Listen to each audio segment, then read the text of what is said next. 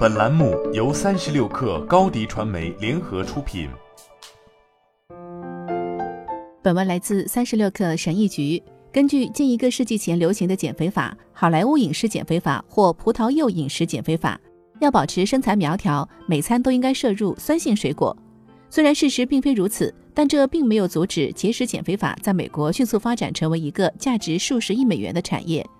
你可能无法通过那些承诺帮助你减肥的健身应用、减肥方法或者健身教练的营销文案来了解这一点，但事实上，无论是研究人员还是医生，他们对减肥的认识都有很大的误解。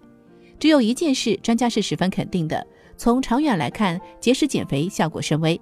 据有关科学，节食减肥效果并不明显的原因有很多，其中包括基因问题、可获取的食物种类，以及我们突然改变饮食方式时身体所做出的反应。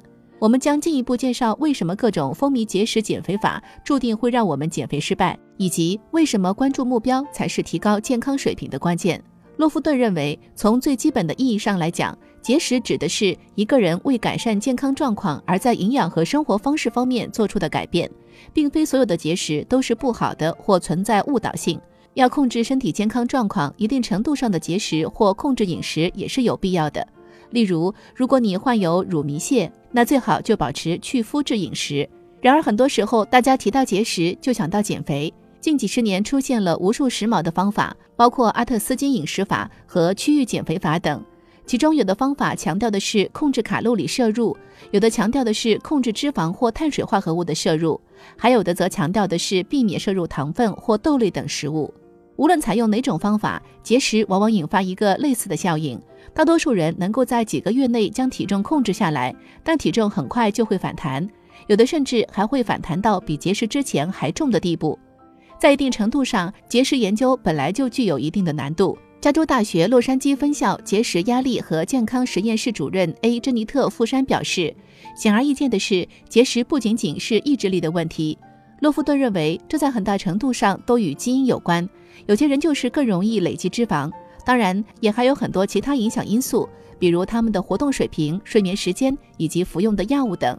此外，经常上夜班的人往往比白天工作的人体重增加更多。更重要的是，节食还会导致身体机能变化，从而阻碍减重。富山说，减少卡路里摄入量时，身体反应就像在忍受饥荒一样。换言之，节食者的新陈代谢减慢，因此消耗的卡路里也更少。此外，节食还会增加食欲。你开始更多的关注食物，只要你开始减少卡路里摄入时，你的身体和大脑都会鼓励你吃得更多。营养师安迪诺罗表示，事实上，流行节食方法基本上都无法一直流行下去。我们应该这样问自己：这对你的生活方式可行吗？你觉得自己在余生中能做到永远不摄入碳水化合物吗？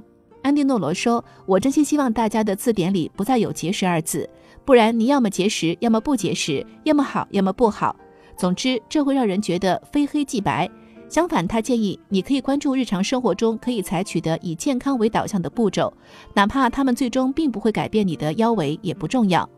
富山建议你应该将精力集中在四个关键领域：压力管理、良好的睡眠、更多的运动，以及尽可能多的摄入未加工的食品，比如新鲜水果和蔬菜。他还建议从小事做起，选择一个你可以在十分钟内完成的事情。比如快步走、吃苹果、睡前伸展运动，或者读一章节的书来缓解压力。另外值得一提的是，还有一种名叫“每种体型的健康”的方法，也可以帮助你获得动力。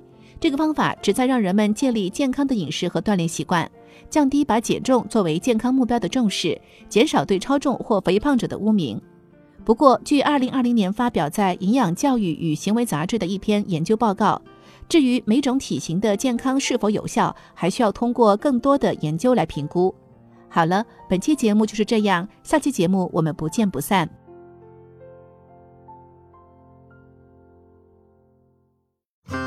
热烈祝贺高迪传媒和 Top One 突破润滑油再度达成新媒体整合营销全案合作，共启汽车后市场数字营销新征程。